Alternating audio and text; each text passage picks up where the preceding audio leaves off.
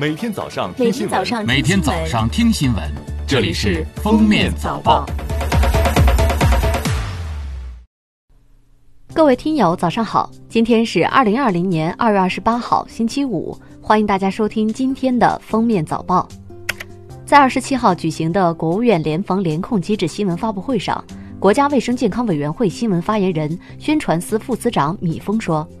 据世界卫生组织通报，新冠肺炎疫情已在一些国家出现，部分国家病例增长速度较快。我们要坚持防输出和防输入并重，同时。”加强与有关国际组织和国家的合作，携手共同遏制疫情。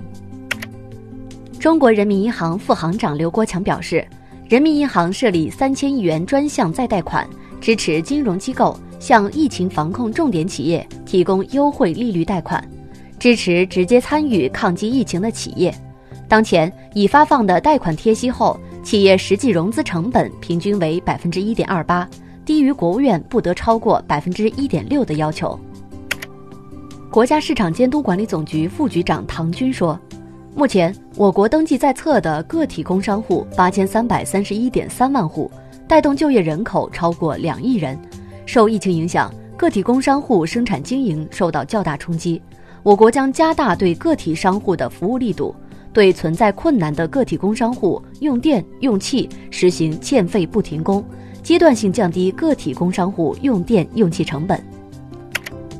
国家林草局野生动植物保护司副司长王维胜表示，截至二十六号，全国各地林草系统共出动执法人员八十六万六千多人次，车辆九万七千八百多次，清理整治市场、餐馆、饭店等经营场所三十五万多处，检查人工繁育场所十五万三千多处，办理野生动物违法案件六百九十起。收缴非法工具两千九百一十九件，收缴野生动物三万九千多只，全国收缴封存野生动物制品一千八百多公斤。中国银保监会首席风险官兼办公厅主任、新闻发言人肖元奇表示，鼓励支持银行机构对受疫情影响的企业，在一月二十五号至六月三十号到期的贷款允许展期续贷，做好贷款本金和利息的展期续贷。临时性延期还本付息的安排，最长延期是六月三十号。但对于少数受疫情影响非常严重、恢复生产周期非常长、自身行业或企业具有特殊性的企业，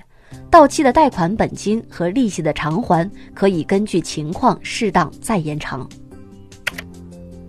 二十七号，广州市举办疫情防控专场新闻通气会，钟南山等介绍疫情防控情况并回应热点问题。一有信心预测四月底疫情基本控制。二，新冠肺炎一人能传染两到三人。三，治愈患者产生足够抗体，一般不会再感染。四，疾控中心的特殊地位没有得到足够重视。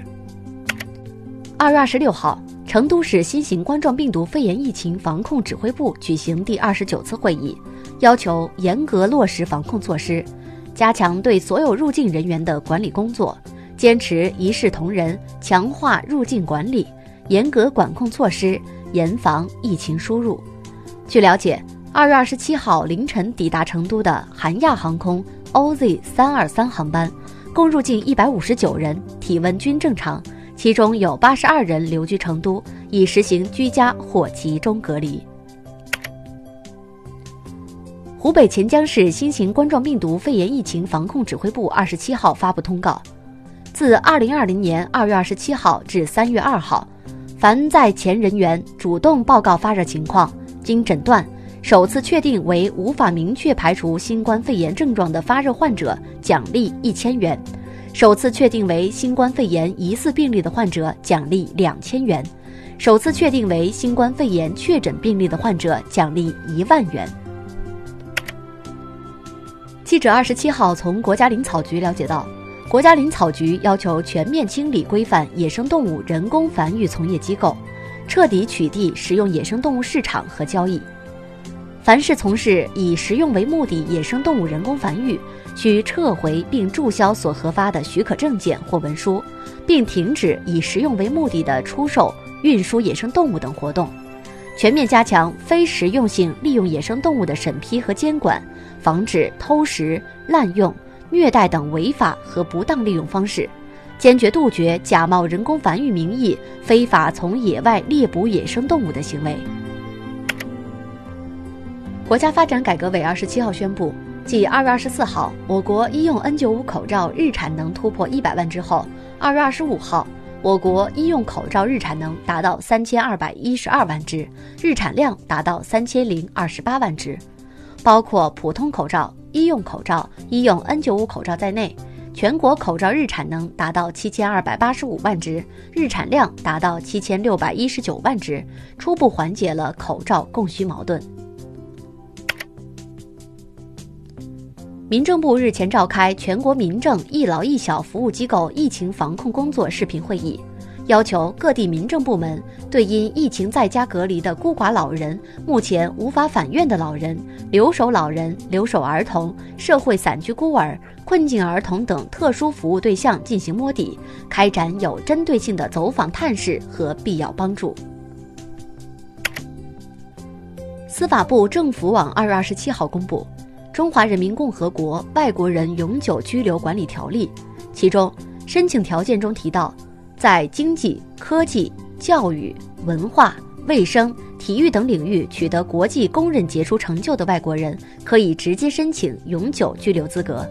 外国人有家庭团聚需要，属于下列情形之一的，可以申请永久居留资格：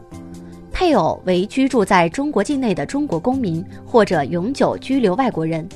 婚后已在中国境内与配偶共同生活五年，且每年实际居留累计不少于九个月，有稳定生活保障和住所。东京奥组委首席执行官武藤敏郎表示，为了应对新冠肺炎疫情，三月二十六号开始在日本本土进行的奥运会火炬接力可能缩小规模，但绝对不会取消。